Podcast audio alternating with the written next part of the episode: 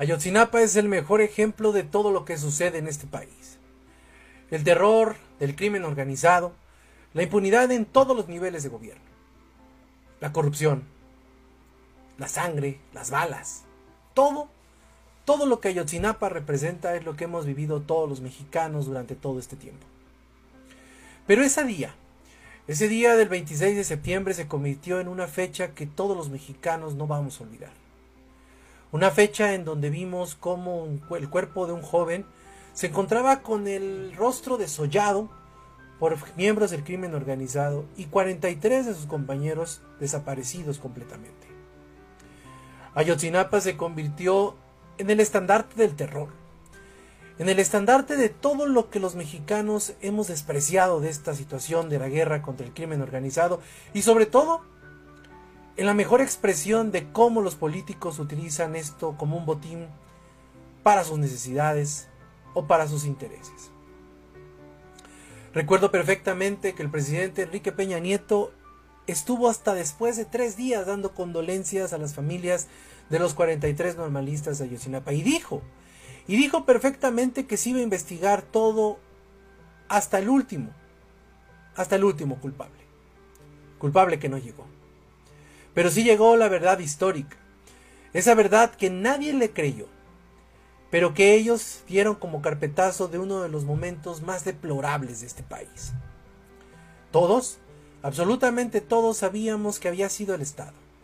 Incluso el mismo presidente Andrés Manuel López Obrador en ese momento candidato, se lo decía a cada rato y a cada momento al presidente Peña Nieto. Y hoy, hoy de una forma extraña dice que no podemos decir que eso haya sido órdenes del gobierno.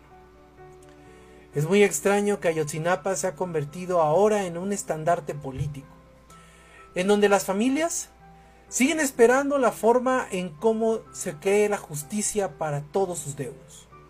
43 almas que siguen en la ignominia, 43 personas que siguen esperando encontrar algo, algo que los lleve con los culpables de toda esta situación. Y ocho años después, ocho años después, después de todos los eventos violentos que hubo la semana pasada, sale mágicamente la verdad de la cuarta transformación. Una verdad que no dice nada. Una verdad que le sigue debiendo muchísimo, muchísimo a las 43 familias que se quedaron en luto en ese día trágico de septiembre. Es increíble que Ayotzinapa se haya convertido en esta situación. Una situación donde todos están sacando raja política y nadie, nadie da absolutamente ninguna, ninguna explicación de lo que sucedió.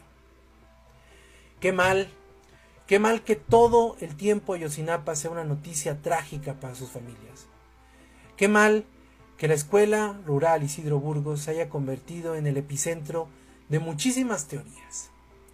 Qué mal que todos, documentalistas, productores, artistas, escritores, todos hayan dado con una verdad diferente menos el gobierno. Un gobierno que sigue tirando culpas, un gobierno que sigue buscando chivos expiatorios y un gobierno que sigue aventando cortinas de humo para que se vea, por lo menos, que está trabajando. Es increíble en lo que se ha convertido la cuarta transformación. Esa cuarta transformación que gritaba a voz en cuello, ¿es el Estado? Que hoy cumple con esa premisa y que no sabe absolutamente nada de lo que pasó en Iguala. Y eso, eso es muy pinche lamentable. Hasta la próxima.